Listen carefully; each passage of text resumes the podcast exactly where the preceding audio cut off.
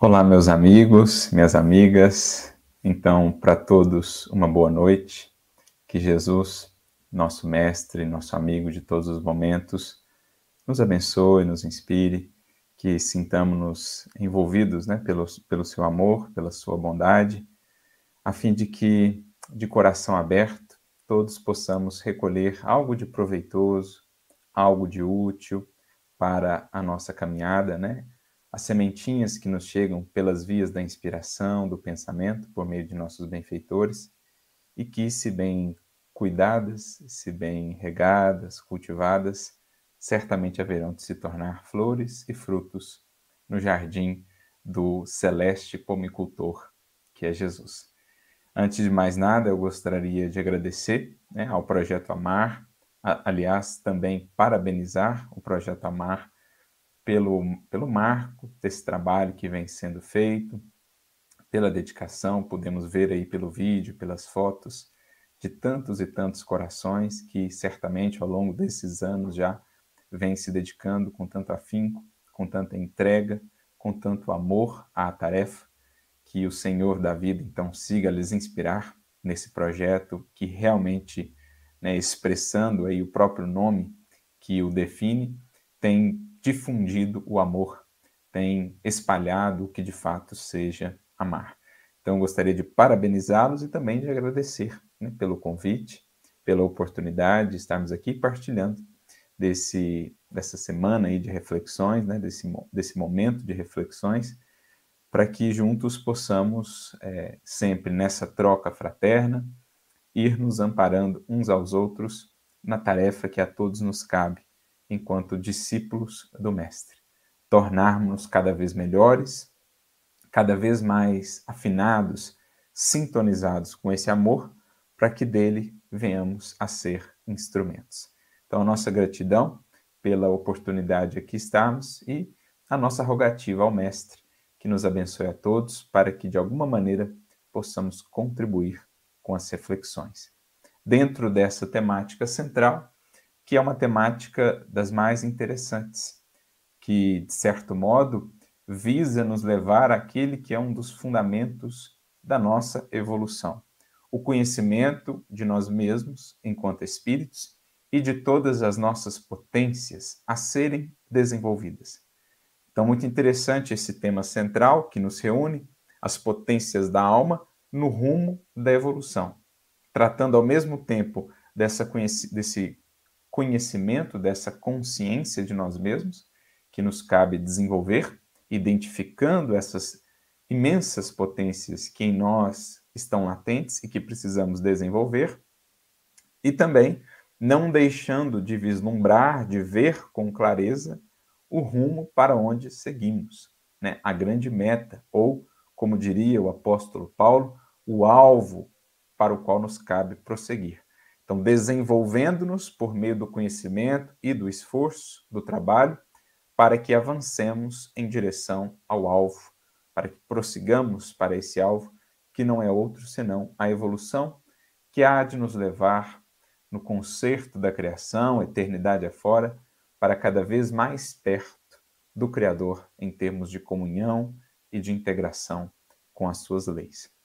Dentro desse contexto mais amplo, portanto, das potências da alma, das potências do ser, coube-nos refletir sobre esse que é um elemento chave no entendimento da evolução, que aliás vai ser um dos temas mais tratados por Kardec pelos espíritos ao longo da codificação, no desenvolvimento gradativo, né, e tão lógico, tão lúcido que Kardec vai dando ao Espiritismo por meio das obras básicas, das obras ali subsequentes, né, auxiliares e tudo que veio depois também, por meio de outros é, tarefeiros, né, médiums, enfim, expositores, escritores, a gente percebe que esse é um assunto muito enfocado, muito trabalhado pelos espíritos, assim como foi por Kardec, dada a sua importância, que é a questão chave do livre-arbítrio porque não há como compreender de fato a evolução,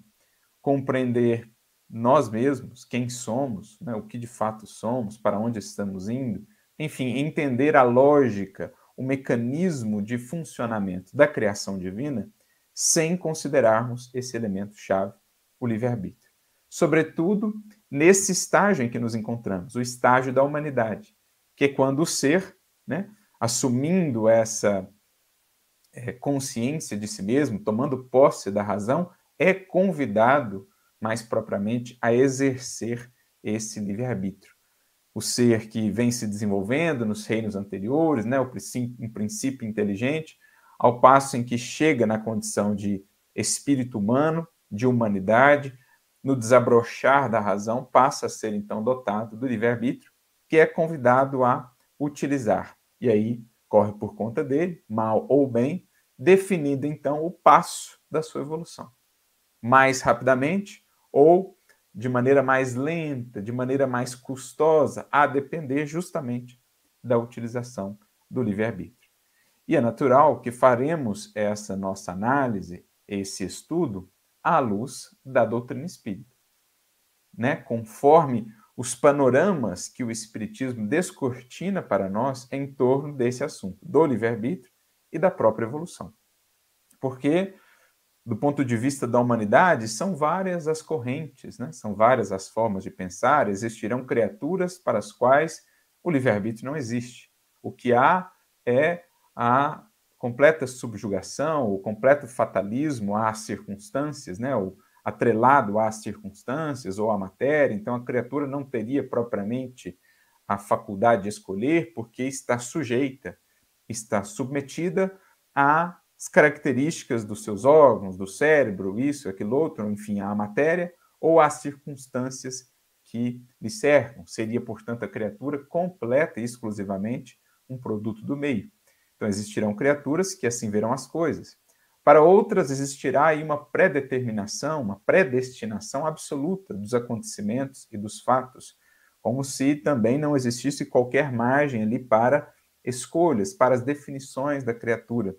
Existirão outras para as quais nada disso faz sentido. O que há é o acaso, né? não há um sentido, não há um propósito, não existem leis propriamente morais a nos regerem, a não ser as leis da matéria, as leis físicas, as leis químicas as leis químicas ou biológicas, enfim. Existirão muitas visões. E existirá, então, esta visão que os espíritos nos trarão, enriquecendo, digamos, as nossas perspectivas de compreensão, porque nos ajudando a ver as coisas de mais alto, não mais enxergando a vida, a realidade apenas do estreito prisma que muitas vezes a matéria nos possibilita em nos projetando pelo pensamento, em espírito, para além dos liames da matéria, para além da efemeridade, da brevidade, tudo que ocorre, de tudo que se dá na matéria, numa existência, nós conseguimos ver a vida de um plano mais elevado, por isso ver mais longe, por isso encaixar melhor as partes, os porquês de cada coisa, algo que quando estamos aqui muito abaixo, quando ainda não nos desprendemos tanto da matéria ou apenas do alcance dos sentidos, nós não conseguimos enxergar. Então, os espíritos, né, as vozes dos imortais, vêm suprir as nossas limitações de apreensão e de compreensão da realidade da criação, para que tivéssemos uma visão mais clara, mais lógica e, por que não, mais bela, mais encantadora do que de fato é a vida, do que de fato é a evolução, do que de fato é esta obra sublime em que todos nós estamos inseridos. Acreditemos ou não, todos nós estamos sujeitos às mesmas leis, leis divinas, leis naturais, estabelecidas pelo Criador desde o marco zero, se é que assim podemos é, definir, né? mas desde os primórdios da criação, essas leis aí estão, como dizem os Espíritos, em O Livro dos Espíritos, eternas como o próprio Criador. Então, quer acreditemos ou não, elas regem a nossa vida. E é preciso, cada vez mais, na medida em que amadurecemos como espíritos, venhamos a compreendê-las para que, em as compreendendo, possamos atuar em harmonia com elas. Assim, favorecendo a nossa evolução, evitando as curvas dolorosas, os atalhos de equívocos, os labirintos nos quais tantas vezes temos adentrado pela nossa ignorância, pelo nosso desconhecimento das leis divinas ou mesmo pela nossa rebeldia diante destas leis. Então, nós vamos fazer esse estudo, essa análise do livre-arbítrio e daquilo que está ainda além do livre-arbítrio, né? Que é a grande finalidade, digamos, da evolução, que é a libertação, nós faremos esse estudo, obviamente, à luz do Espiritismo, sem os véus que a matéria nos impõe, né? sem as limitações de análise que uma visão puramente materialista nos traria nesse sentido. Vamos contar com o auxílio daqueles que vêm de mais alto e que vieram nos convidar a ver assim também. E aí nós vamos compreendendo que o livre-arbítrio é um elemento chave na evolução, porque é o grande definidor né, da responsabilidade da criatura. Estabeleceu o Criador as suas leis e o universo de tal modo que cada espírito, em verdade, partindo todos de um mesmo ponto inicial, condição de simples e ignorantes, cada espírito será o artífice de seu próprio destino. O construtor de sua própria glória espiritual. Como diz o Espírito de Verdade em o Evangelho segundo o Espiritismo, cada espírito será o artífice de sua imortalidade. Então, o Criador que é perfeito em todos os seus atributos, em todas as suas deliberações, se não nos parecem ainda justas ou perfeitas determinadas circunstâncias ou leis, é porque ainda não vimos o cenário como um todo, né? É, longe de nós, né, a pretensão de questionar o Criador, se algo nos parece equivocado na criação, é única e exclusivamente devido ainda à nossa limitação, à nossa ignorância, porque quanto mais nos elevamos em entendimento e compreensão, mais vamos percebendo como a perfeição do Criador e dos seus atributos se refletem na perfeição das leis que ele criou. Tudo que há, a maneira pelas coisas ou pela qual as coisas funcionam, tudo tem uma razão de ser. E o livre-arbítrio ele ocupa esse lugar chave porque justamente trata da questão da justiça na criação. Não poderia o Criador conferir à criatura a glória espiritual por simples favoritismo, por uma simples escolha particular.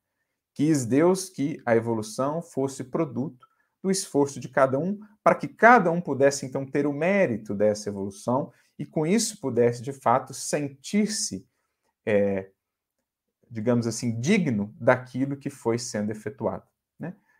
Como nós sentimos mesmo aqui no plano da matéria, aquilo que demandou de nós mais empenho, mais dedicação, aquilo que nos custou suor, sacrifício, é sempre uma conquista mais prazerosa, é sempre uma conquista que nos marca, que nos toca mais, justamente pelo que foi investido naquilo.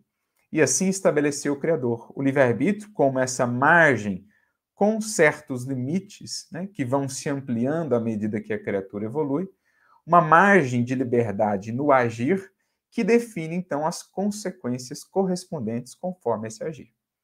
Há uma referência que nos foi dada, que é a lei divina, que está inscrita em nossa consciência, aqui pode ser acessada, mas também no estudo da natureza, dos fenômenos da natureza, vamos entendendo e compreendendo esses parágrafos da lei divina, e também naquele que nos foi dado, ou na vida daquele que nos foi dado como a grande referência, que é Jesus.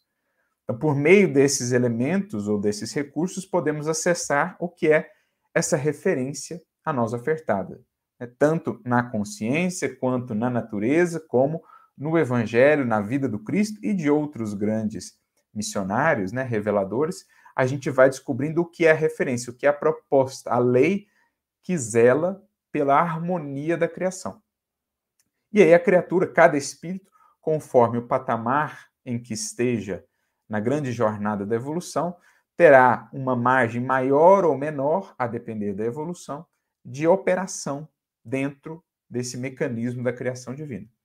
Quanto mais operar ele em harmonia com essa lei, melhor estará se utilizando do seu livre-arbítrio. Quanto mais se transviar ou se afastar dessa lei, mais é, equivocadamente estará se utilizando o seu livre-arbítrio. E aí surgirão naturalmente as consequências decorrentes disso.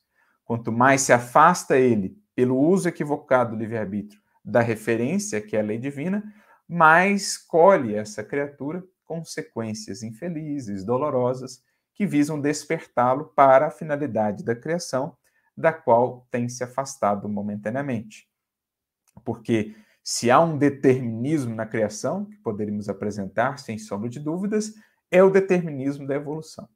É o determinismo que fará com que todos nós um dia venhamos a ser puros espíritos nas regiões celestes, usufruindo da felicidade plena em comunhão com o Criador. Isso é um determinismo, digamos. Todos estamos fadados a isso. Mas o tempo para que cheguemos até lá, a trajetória até lá, isso é de nossa alçada por meio do livre-arbítrio. Quanto mais, então, nos afastamos da referência que é a lei, pelo mau uso do livre-arbítrio, mais longa será essa jornada. Né? Os próprios espíritos dirão, na questão 125, aliás, da questão 114 em diante, nós temos algumas perguntas bem interessantes ali de Kardec, né? Sobre a evolução, sobre a progressão dos espíritos, justamente esse assunto da evolução. E aí, na questão 125, Kardec pergunta né, se aqueles que é, têm feito escolhas menos felizes ao longo dos séculos, né, se eles chegarão no fim ao mesmo lugar ou à mesma condição, lugar não no sentido de é, lugar geográfico, mas no sentido de condição, né, de evolução, se esses espíritos chegarão à mesma condição dos espíritos puros que desde o início escolheram melhores caminhos, né? Aqueles espíritos que foram tomando melhores caminhos, usando melhor o livre-arbítrio. E os espíritos dirão que sim, que todos chegarão ao mesmo fim. O tempo, obviamente, irá variar, e para aqueles que têm utilizado de maneira mais infeliz o livre-arbítrio, a eles, ou para eles, as eternidades serão mais longas. Essa é uma expressão interessante que os espíritos usam, que na verdade é apenas uma maneira de descrever que a jornada será mais longa será mais custosa, porque ao invés de escolher os caminhos mais retos, que são sempre os caminhos de menor distância, escolhem os caminhos mais curvilíneos, né, as voltas, representando o distanciamento desse caminho do meio, desse caminho de retidão, que é a proposta da lei divina. Por isso já dizia João Batista lá atrás: endireitai os caminhos do Senhor, como a nos convidar a utilizar a liberdade relativa que temos no livre-arbítrio para alcançarmos, então, a liberdade efetiva, que é a libertação do espírito, essa libertação íntima dos vícios, das paixões, da ignorância, das ilusões, enfim, daquilo que ainda nos priva de mais felicidade, de mais luz, de mais entendimento na lei divina. Então, o livre-arbítrio, a representar um, uma primeira expressão de liberdade, ele é o grande elemento definidor para a construção efetiva da libertação ou ainda para a manutenção do cativeiro, da ignorância e dos vícios, dos vícios conforme a criatura vai se utilizando dele, né? Em se afastando, consequências dolorosas, em se alinhando com a lei divina, a referência no uso do livre-arbítrio, então a colheita dos frutos, né, resultantes, as virtudes, a felicidade, a alegria, a paz que resultam dessa harmonização. Então, é mais ou menos, em linhas gerais, essa a visão que o Espiritismo vai nos trazer, e Kardec, acerca do livre-arbítrio, mostrando-nos que, na verdade, em nossa vida, conjugam-se, ao mesmo tempo, o livre-arbítrio, numa certa margem, e determinadas circunstâncias, acontecimentos que escapam ao nosso escolher, escapam ao nosso livre-arbítrio, que são como que delimitações que são como que balizas expressas pela própria providência divina que visam nos educar, nos orientar, nos direcionar. Então, o livre-arbítrio não será pleno, a não ser para um espírito já puro, que utilizará plenamente de sua liberdade de agir para gerar libertação, para é, servir com o Senhor da vida, né, em harmonia com a lei. Para nós, o livre-arbítrio será ainda restrito na condição em que ainda estamos, e lidaremos também com certos determinismos, circunstâncias que fogem de nossa alçada, que não está em nossas mãos escolher ou deliberar. Podemos sim escolher como lidar com elas, mas não podemos propriamente mudá-las.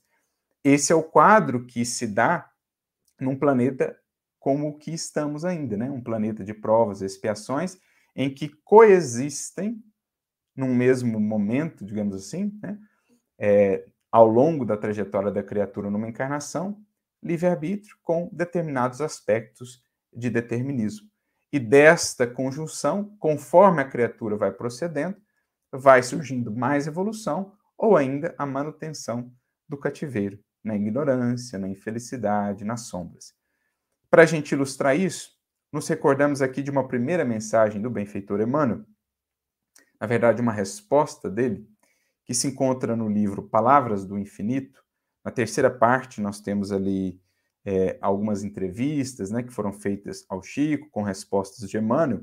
E aí, no capítulo 5 dessa terceira parte, em determinado momento, nós temos uma pergunta Emmanuel acerca justamente do livre-arbítrio e da fatalidade. É esse o subtítulo: o livre-arbítrio e a fatalidade. E eles perguntam a Emmanuel: está o homem subordinado ao livre-arbítrio ou à fatalidade? Então, meio que colocando em dois extremos, ou um ou outro. Quando Emmanuel, veremos, vai mostrar que ao mesmo tempo estamos sujeitos ou submetidos ao livre-arbítrio, mas em algumas coisas ao determinismo, que aqui seria um sinônimo de fatalidade. Então vamos ver o que o Emmanuel responde para a gente ir compreendendo. O homem está subordinado ao seu livre-arbítrio, mas sua existência está também submetida a determinadas circunstâncias de acordo com o mapa de seus serviços e provações na Terra, e delineado pela individualidade, em harmonia com as opiniões dos seus guias espirituais antes da reencarnação. Essa visão aqui de Emmanuel, ela é muito importante da gente entender. Por quê? Existe uma boa parcela do nosso livre-arbítrio que não será exercida propriamente aqui, quando já estamos na matéria, quando já estamos encarnados. Porque antes, como sabemos com o Espiritismo, já existíamos. A pré-existência da alma. Tivemos outras encarnações e antes desta presente encarnação estávamos no mundo espiritual, ou, como diz Kardec, na erraticidade. E lá estudávamos, aprendíamos, meditávamos sobre as nossas vidas pretéritas, os equívocos, os desajustes, para que pudéssemos planejar a presente existência. Né?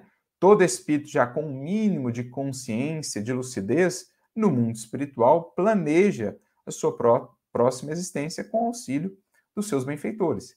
Existem, claro, aqueles espíritos que estão ainda num tal nível de ignorância, de embrutecimento moral, que passam por experiências compulsórias, não participam ainda efetivamente desse planejamento porque ainda não têm condições. Nesse caso, é, são supridos por aqueles que os amam, né? Os seus benfeitores planejam as experiências de que necessitam. Mas todo espírito já com um mínimo grau de consciência e lucidez, né, um pouco mais de maturidade, ele está envolvido nesse planejamento reencarnatório.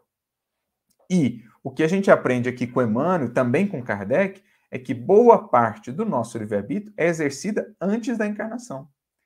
Muitas das circunstâncias que agora nos parecem fatais ou determinísticas, né, que não está em nossa alçada mudar, por exemplo, uma enfermidade que surge, é, uma dificuldade ali inesperada, né, algum acontecimento que tem um grande impacto em nossa vida e que nós não conseguimos é, modificar, né, muitas vezes na verdade, são frutos, essas experiências, de escolhas, do uso do nosso livre-arbítrio antes da encarnação, na escolha das provas, das experiências que entendíamos seriam necessárias para nós, com o auxílio dos nossos benfeitores. É o que Kardec e os espíritos vão desenvolver de maneira muito interessante na questão de número 258 em diante, ali no Livro dos Espíritos, quando eles tratam da escolha das provas. E os espíritos vão dizer, logo na questão 258, que muito do nosso livre-arbítrio, né, ele é exercido, sobretudo, antes da encarnação, na escolha daquelas provas, daquelas experiências mais marcantes, que seriam as balizas educativas de que necessitaríamos. Muitas vezes chegamos aqui e nos revoltamos ou lamentamos essas experiências esquecidos de que nós mesmos as solicitamos, as pedimos, acordamos com os nossos benfeitores de que passaríamos por elas. Então, existe esse aspecto do livre-arbítrio antes da existência propriamente da encarnação, que depois se traduz durante a jornada na matéria como determinados é, determinadas circunstâncias determinadas, pré-determinadas. Né? Não que tudo esteja determinado, os espíritos deixam isso bem claro também nas questões seguintes, mas especialmente aquelas grandes provas, aquelas experiências mais marcantes. Isso, de um modo geral, é fruto do exercício do nosso livre-arbítrio mais consciente no mundo espiritual, porque lá vemos as coisas de mais alto, lá vemos e compreendemos melhor o porquê e a finalidade de certas experiências. Então, se aqui na matéria às vezes é difícil compreender o porquê daquela enfermidade de longo prazo, no mundo espiritual entendíamos a sua razão de ser e por isso a solicitamos. Né? Se aqui na matéria às vezes é difícil compreender o porquê daquela convivência, daquela pessoa em nosso caminho, no mundo espiritual entendíamos e por isso solicitamos. Então lá a visão é distinta e aí muitas vezes essa solicitação. Então o que Emmanuel disse é que ao longo da nossa existência, estamos, sobretudo, subordinados ao nosso livre-arbítrio, às nossas escolhas, que são as grandes definidoras do nosso porvir. Mas existem circunstâncias né, que estão já determinadas, definidas, dentro do mapa de serviços e provações delineado antes da existência. Então, é uma conjuntura, né, é uma coexistência entre livre-arbítrio e determinação ou fatalidade. Né? Prossegue, mano. As condições sociais, as moléstias, os ambientes viciosos, o cerco das tentações, os dissabores, são circunstâncias da existência do homem. Entre elas, porém, está a sua vontade soberana. Então, às vezes, o espírito escolheu nascer naquela circunstância. Quando ele encarna, parece que aquilo é uma determinação, uma pré-determinação, mas também é um fruto do seu livre-arbítrio. Ele escolheu nascer ali, naquele ambiente em que estaria envolto por determinadas tentações, naquele ambiente de convivência em que estaria ali junto de determinadas pessoas. Ele escolheu aquilo porque entendia a finalidade daquilo. E está agora na alçada do seu livre-arbítrio como, ou escolher ou definir como ele vai lidar com aquilo. Se ele vai se revoltar, desprezando ou menosprezando a oportunidade de aprendizado, ou se ele vai se abrir àquela experiência com humildade, com resignação, que é muito diferente de passividade, de inação, né? Ele vai fazer o que estiver ao seu alcance, esforçar-se, mas sem revoltar-se, né? Sem pretender se sobrepor a Deus, ele vai fazendo o que está em sua alçada, deixando a Deus, então, as demais definições, né? subordinando-se à vontade divina nos demais quesitos, nas demais questões. Então, isso que Emmanuel está dizendo. Existem essas circunstâncias, o ambiente, as pessoas, a condição social, etc. Mas, acima de tudo, existe também a vontade soberana da criatura, que é elemento definidor. Né? Ela pode não mudar a circunstância, mas ela pode mudar internamente a maneira de lidar com a circunstância. Ela pode revoltar-se com aquela condição em que nasceu, ou ela pode internamente abrir-se, voltar-se para o aprendizado com aquela circunstância em que nasceu ou em que está inserido. E aí ela usa do seu livre-arbítrio de bem ou mal aproveitar aquela experiência, de bem ou mal sofrer aquela experiência, como a gente aprende no Evangelho segundo o Espiritismo. E aí, mais adiante, o Emmanuel continua dizendo: na esfera individual, o livre-arbítrio é, pois, o único elemento dominante, um elemento chave, o um elemento dominante do destino do espírito. Porque a evolução à luz da doutrina espírita, ela se dá numa cooperação, numa conjunção de esforços. Né? A criatura, no seu movimento ascensional, no seu anseio de melhoria, de aperfeiçoamento, de mais conhecer, de mais entender, de mais fazer, de melhor fazer, e o amparo divino, que chega até nós por meio dos espíritos que nos amparam, né? da fusão, da comunhão entre essas duas forças que se encontram, surge a iluminação, surge a evolução. Então, é a graça, as bênçãos divinas que descem e a criatura no esforço de subida. Disso, o resultado é a ascensão. Então, qual que é o grande elemento dominante aqui? O livre-arbítrio. porque O auxílio divino nunca falta. Os recursos, as bênçãos de Deus estão sempre a jorrar, a cair sobre nós, conforme as nossas necessidades. Não conforme o nosso simples querer ou os nossos simples desejos, conforme as nossas necessidades. Então, a parte de Deus e dos bons espíritos nunca falta. O elemento dominante, portanto, da evolução é o livre-arbítrio, bem utilizado da criatura, porque este pode faltar. E quando falta, a criatura permanece estagnada.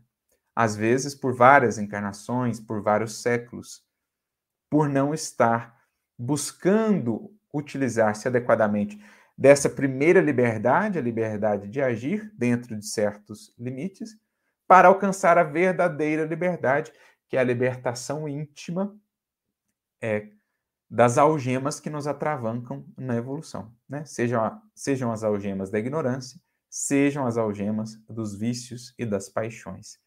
Então, é utilizar bem a primeira liberdade, essa primeira expressão de liberdade, que é o livre-arbítrio, para alcançar a legítima liberdade, que é a libertação efetiva do ser.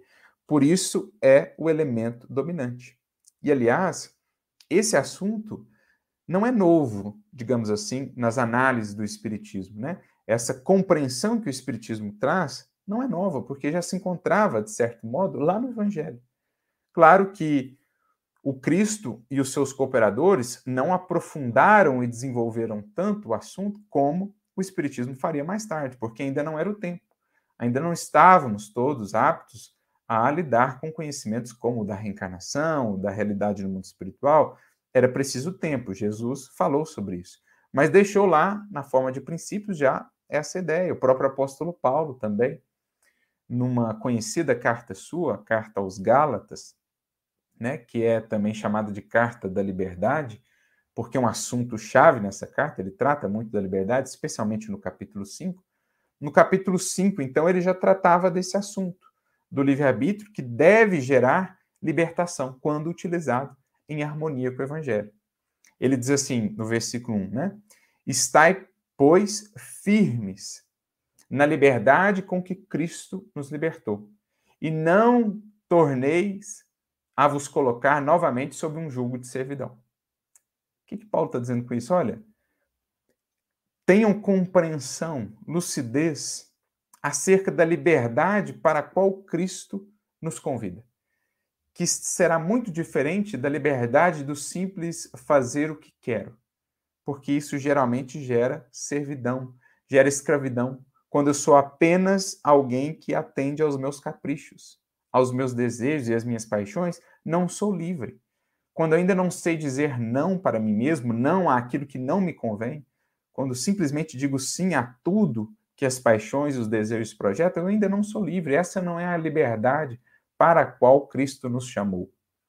Então ele diz: olha, com o Evangelho, estejamos atentos para mantermos firmes nessa liberdade e não tornarmos a voltar para os julgos de servidão, dos quais Jesus vem nos libertando: o julgo do egoísmo, o julgo do orgulho, o julgo da vaidade. Quando tudo atendo, né, diante dessas paixões, é, desses vícios, na verdade sou ainda o carcereiro de mim mesmo. Tenho me mantido preso, encarcerado né, no cativeiro dessas ilusões projetadas por esses vícios. E aí, mais, mais adiante, no versículo 13, ele dá continuidade a essas reflexões sobre a liberdade, mencionando justamente isso, né?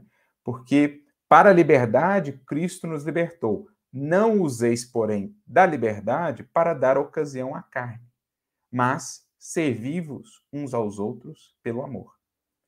Olha a grandeza da reflexão de Paulo. Olha, para a liberdade, Cristo nos libertou. Que liberdade? A liberdade real. A libertação íntima.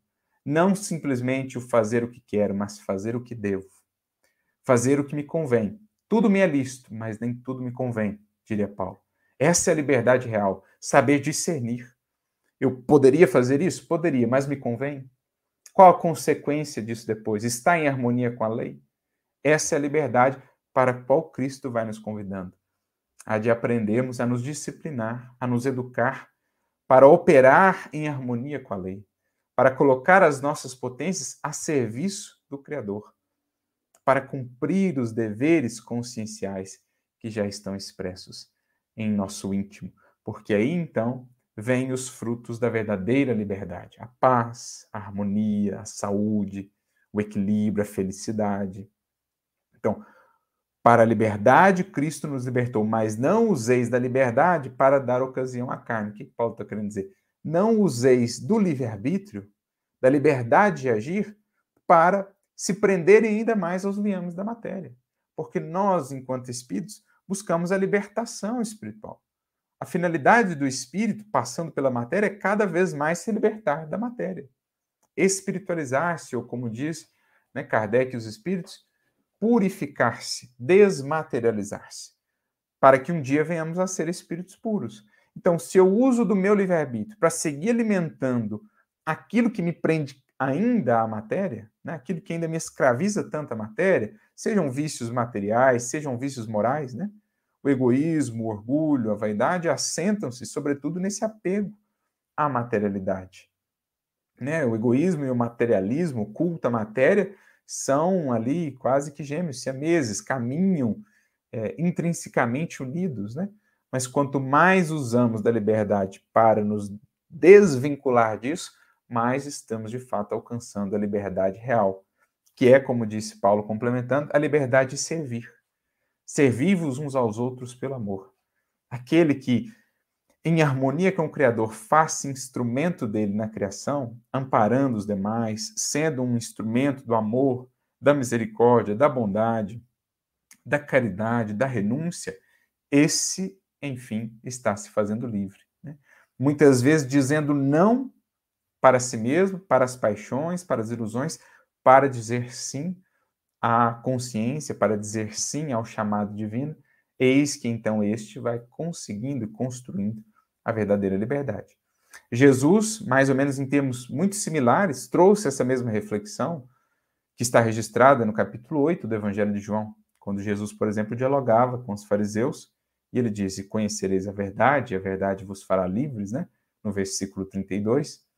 E os fariseus então voltam-se para ele, os doutores da lei, e dizem: Mas nós somos livres. E Jesus então, como que diz assim: Será mesmo que sois livres? Porque todo aquele que comete o pecado é escravo do pecado. Eles, ainda muito, digamos, vinculados né, aos seus interesses pessoais, ali perseguiam o Cristo, né, pelo orgulho, pelo egoísmo que ainda os movia, julgavam-se livres. No entanto, ainda eram escravos, assim como nós outros.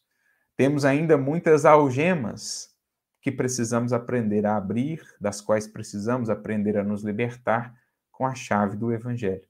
A chave do amor, a chave da renúncia, a chave da verdade, que é o que Jesus diz lá, complementando depois, né, no versículo 36. Se, pois, o Filho vos libertar, sereis verdadeiramente livres. O Filho ali é uma representação dele, né, do Cristo, da sua mensagem, do Evangelho. Somente na vivência do Evangelho, na vivência da lei, é que encontraremos a verdadeira liberdade. Somente utilizando do nosso livre-arbítrio dentro dos deveres já apresentados pela consciência é que somos de fato livres. Não quando utilizamos do livre-arbítrio para simplesmente fazer o que queremos. Né? O Emmanuel tem até uma mensagem muito interessante é, no livro Palavras de Vida Eterna, capítulo 27, em que ele diz mais ou menos isso, que nas sombras do eu, o, a liberdade do faço o que quero gera sombra e perturbação. Mas na luz do Cristo, na luz do Evangelho, a liberdade do faço o que devo fazer, o que é preciso fazer, gera libertação, gera luz, gera evolução. Então, é essa a, a perspectiva que aqui temos, que já estava no Evangelho que o Espiritismo vem desenvolver. Né? Mas voltando lá à fala de Emmanuel no livro Palavras do Infinito, né, ele diz: na esfera individual, o livre-arbítrio é, pois, o único elemento dominante, é o elemento chave, definidor da evolução. A existência de cada homem é resultante de seus atos e pensamentos o que se faz necessário é intensificar cada um sua educação pessoal.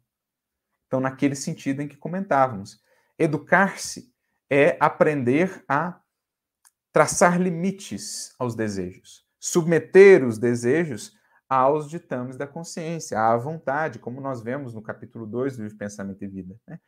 A vontade é o gabinete diretor da consciência, da casa mental. O desejo é um departamento que deve estar submetido a isso. Então não é tudo fazer para assim me julgar livre. Pelo contrário, muito da liberdade estará justamente na obediência. Obediência, sobretudo, à lei divina. Né? Lembrando que o obedecer é justamente esse ouvir com atenção. Daí surge né, a palavra, ela origina-se daí. E é aquele que obedece, aquele que se coloca como servidor da lei divina, esse que acaba por encontrar, paradoxalmente, a verdadeira liberdade. Então, é nesse sentido a educação pessoal governar-se, conhecer-se para governar-se e então escolher cada vez mais ser governado pelo Criador, ser orientado pela sua divina vontade. Não será isso o reino de Deus? O que é o reino de Deus? É quando Deus reina em nós. Quando a sua vontade, que é sempre a máxima expressão de amor e sabedoria, é a grande definidora também da nossa vontade. A fé não é outra coisa senão o harmonizar a nossa vontade à vontade do Criador. Por isso, o sentido mais original de fé, que é fidelidade. Um dos grandes erros do homem é não se conformar com sua situação de simples hóspede de um mundo que não lhe pertence. Então, onde está muitas vezes a causa da nossa infelicidade ou dos nossos desvios? Queremos nos vincular àquilo que não nos pertence, escravizarmos-nos algemarmos-nos àquilo que não nos pertence. Né, eu quero porque quero aquela coisa, aquele objeto, aquele cargo, aquela postura. E aí as circunstâncias da vida vão me mostrando que a proposta não é esta nesta encarnação, mas eu faço porque faço, e aí eu crio uma algema que depois vai pedir de mim, né? Muito empenho, muito trabalho em futuras experiências para poder dela me desvincular. Mas é porque eu mesmo me apeguei à matéria, e ao que a ela está associado, ao invés de me libertar pelo uso equivocado do livre-arbítrio, né? Lembrando mais uma vez a fala de Paulo lá em Gálatas 5:13, quando ele fala: "Não useis da liberdade para dar ocasião à carne". A questão é que muitas vezes nós usamos da liberdade para nos amarrarmos à materialidade, ao apego à matéria. E é aí que nos transviamos, é aí que nos infelicitamos. Né? O indivíduo que tudo faz para conseguir aquele cargo, às vezes prejudicando outras pessoas, usurpando outras pessoas. Ele usou da sua liberdade né, limitada ali, do livre-arbítrio, para dar ocasião à carne. Ele usou da sua liberdade para prender-se ainda mais, para algemar-se ainda mais.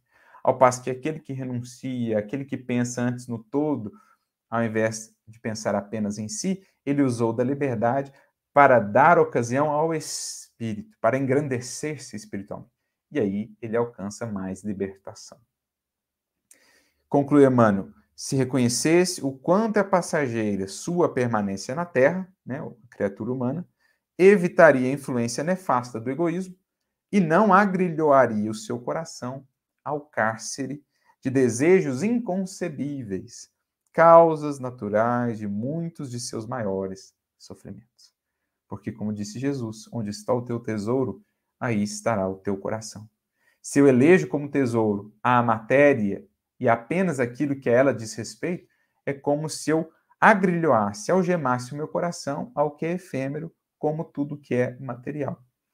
Aí será, portanto, uma felicidade efêmera, será um, um obstáculo, né? será uma, um, um travar, né? um, um impedir da nossa evolução, da nossa caminhada de maneira mais livre em direção a rumos mais elevados na criação divina. É como se esperássemos que um balão subisse, amarrando a pedras, né? amarrando ali a sua a corda né? em que ele está preso, em pedras, esperando que ele assim subisse. Muitas vezes o espírito assim procede. Amarra-se às pedras, aos pesos da materialidade do apego, esperando subir e encontrar a felicidade e a paz que nos aguardam lá em cima. Então, Emmanuel deixa muito claro para nós aqui que muitas vezes fazemos no mau uso do livre-arbítrio, né, dessa própria liberdade primeira, um caminho de é, prisão, um caminho de encarceramento, de atravancamento, né, de estagnação na nossa evolução. Ao passo que, numa evolução consciente, quando tomamos conhecimento, quando de fato entendemos a proposta da lei divina, a proposta do Evangelho, vamos fazendo dessa primeira liberdade no livre-arbítrio caminho para a efetiva libertação, que é o que Jesus disse: se, pois, o Filho vos libertar, sereis verdadeiramente livres. Ou seja, se o tomarmos como referência, então encontraremos a verdadeira liberdade. Porque, seja qual for a circunstância, por mais difícil, ainda que não a consigamos modificar, saberemos internamente nos ajustar a ela para extrair dela o melhor. É também utilizar o livre-arbítrio, resignar-se diante de uma experiência que não pode ser mudada, mas não se revoltar, não blasfemar, não buscar a fuga, mas enfim, buscar aprender e extrair dela o melhor. Então, muito interessante pensarmos nesse sentido. O próprio Emmanuel ele tem uma comparação interessante no livro Amanhece, né, no capítulo 29. É, ele compara com uma situação do trânsito, assim, uma viagem, por exemplo. Né? Ele vai falar ali sobre determinismo e livre-arbítrio, e ele diz que a nossa reencarnação pode ser comparada a uma viagem. E nessa viagem, nós vamos ter elementos que estão ali determinados e elementos que correm por conta do condutor, que é justamente essa coexistência entre determinismo e livre-arbítrio. Né? E aí, a importância da correta utilização do livre-arbítrio dentro dessas delimitações naturais da existência. E ele diz, por exemplo, o caminho está definido, a estrada, né, os sinais de trânsito, as regras a serem obedecidas, o pedágio, etc., tudo isso não está em nossa alçada, está definido. Assim, determinadas experiências na nossa reencarnação. Mas está em nossa alçada a velocidade que a gente vai, a, a prudência nas ultrapassagens, os, condutor, é, os condutores que, né, que escolherei ali, que estarão mais, mais junto de mim, assim, a maneira como vou lidar com eles, né, com os demais que encontrarei na estrada, isso está em minha alçada, se serei para com eles compreensivo, se serei para com eles paciente, isso está em minha alçada, né? Se me prepararei antes para que possa fazer essa jornada adequadamente, se não me entregarei ali em vigilância, negligência, imprudência, tudo isso está em nossa alçada na viagem. Então a gente percebe que alguns elementos não, outros sim, e dessa conjunção, no uso adequado né, dessa liberdade dentro dessas circunstâncias propostas é que o espírito pode chegar são, salvo, com saúde, bem, ou pode complicar em muito a sua jornada na presente existência. Então, um símbolo bem interessante, né, que Emmanuel usa para comparar o que é uma encarnação e como opera o livre-arbítrio dentro da encarnação para que a gente consiga, de fato, alcançar a meta, que é mais e mais libertação íntima de tudo que sejam amarras que ainda impedem-nos de expressar as potências que temos a desenvolver.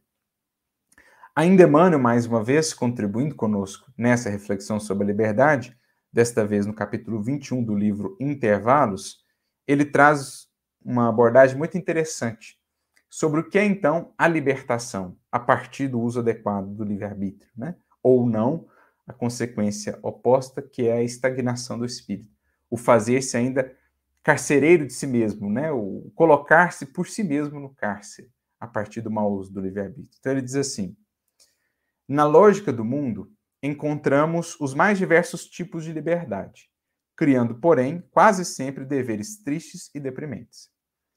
Então, o livre-arbítrio, a serviço ainda das paixões e das ilusões, é uma aparente liberdade, né? que gera, na verdade, deveres tristes e deprimentes, ou seja, consequências infelizes depois. Aliás, Delfino de Hardan, capítulo 5 do Evangelho segundo o Espiritismo, né, na mensagem A Desgraça Real, ela nos convida a essa reflexão. Para analisar um fato, um acontecimento, muito mais do que ele em si, é preciso ver as consequências daquilo. Então, é preciso pensarmos nesses termos também, né? E ele diz: temos essas liberdades gerando deveres tristes e deprimentes. E aí continua trazendo alguns exemplos. Nas linhas da, da luta vulgar, o homem possui a liberdade da consumação de um crime, gerando depois a obrigação de submeter-se à pena né, combinada pela justiça. Tem a liberdade de menosprezar a si, ao seu tempo, né, ao trabalho e de confiar-se ao vício, lidando depois com as consequências infelizes desse vício no próprio corpo, nos desajustes, nos desequilíbrios gerados. Tem a liberdade de ferir os semelhantes, mas aprisiona-se depois ao retorno dessas farpas que atirou ao próximo em sua própria vida, passando a lidar com doenças, com males, com consequências dolorosas no porvir, nesta ou em futuras existências.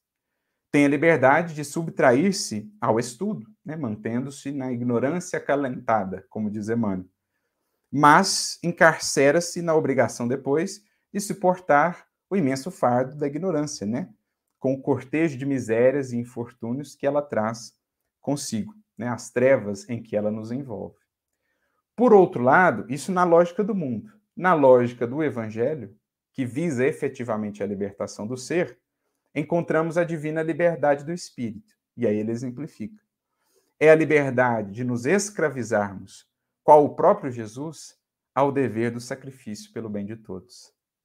A liberdade de converter tempo em serviço e de transformar o ódio e a injúria em amor e bênção. Então, liberdade íntima, né? a utilização do livre-arbítrio diante de circunstâncias difíceis para algo que de fato edifique e agregue. A liberdade de ajudar sem retribuição, de sofrer sem queixar-se, de construir sem atormentar, de fazer o melhor em favor dos outros no silêncio e na humildade, e da renúncia que nos aproximam do céu. Essa, conclui ele, é a única liberdade capaz de fazer-nos dignos da liberdade sermos livres.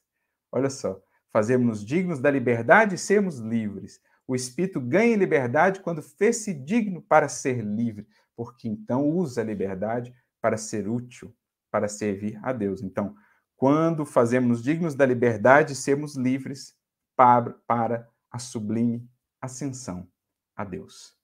Eis, portanto, o quadro que se nos projeta a partir da compreensão do Espiritismo e do Evangelho. A primeira expressão da liberdade no livre-arbítrio, com certas delimitações que cada existência nos propõe.